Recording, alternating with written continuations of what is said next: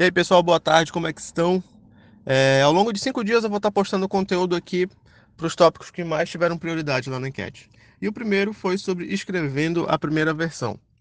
Nesse momento, acredito eu que você já tenha o planejamento da história, sabendo o que vai acontecer no início, no meio e no fim. Você também já tem o planejamento dos personagens que vão permear toda a história, que vão popular toda a história.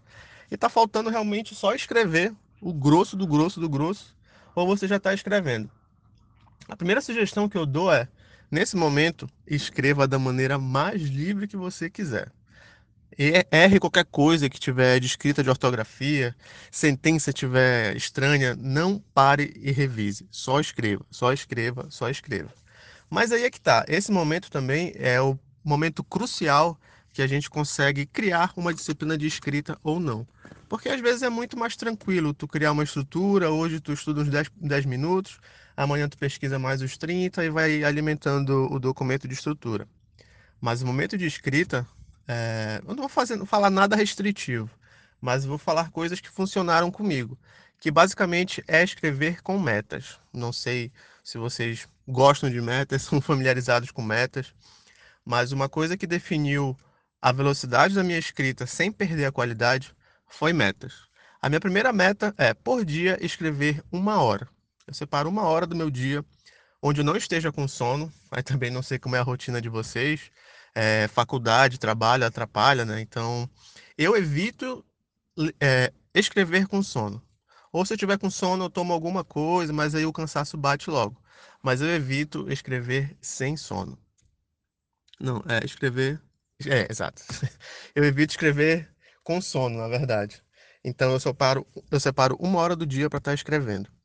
Eu escrevo uma hora corrida ou dois capítulos. Porque tem capítulos que são mais curtos, tem capítulos que são mais longos. Então, geralmente eu separo essa uma hora. Se der o prazo de uma hora e eu estiver no meio do capítulo, eu me forço a terminar ele. Mas se eu ver que é um capítulo muito extenso, sei lá, que vai demorar mais uma hora ou uma hora e meia, eu paro e deixo para amanhã.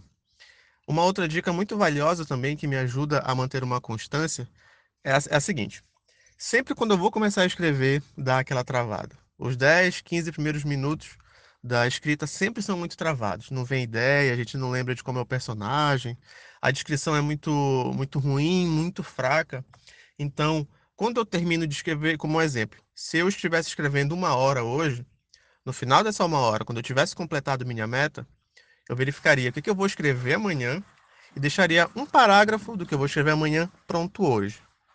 Porque amanhã, quando for começar a escrever, eu vou ler esse primeiro parágrafo e já vou engatar na história, já vou ter toda aquela atmosfera e esse processo de lentidão na escrita no início, ele vai ficar bem menor. Então tem vezes que chegou que eu só li e comecei a escrever e eu não travei, fui direto.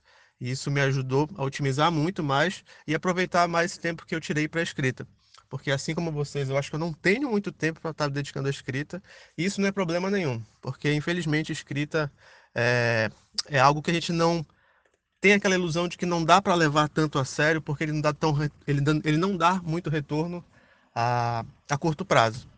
E eu não sei vocês, mas eu preciso comer todo dia, eu tenho conta para pagar, então não consigo hoje realmente me dedicar muito tempo à escrita.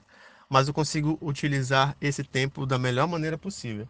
Então fica essa dica. Defina a meta para você. Pode ser meta por palavras, pode ser meta por hora, pode ser meta por capítulos.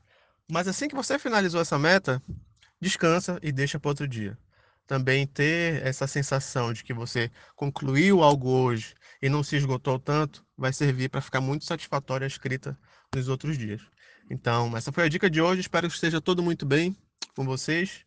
Se forem escrever, comecem a pensar em metas agora e amanhã vou deixar mais uma outra dica que também vai ajudar nesse processo de constância da escrita. Então, boa tarde e valeu.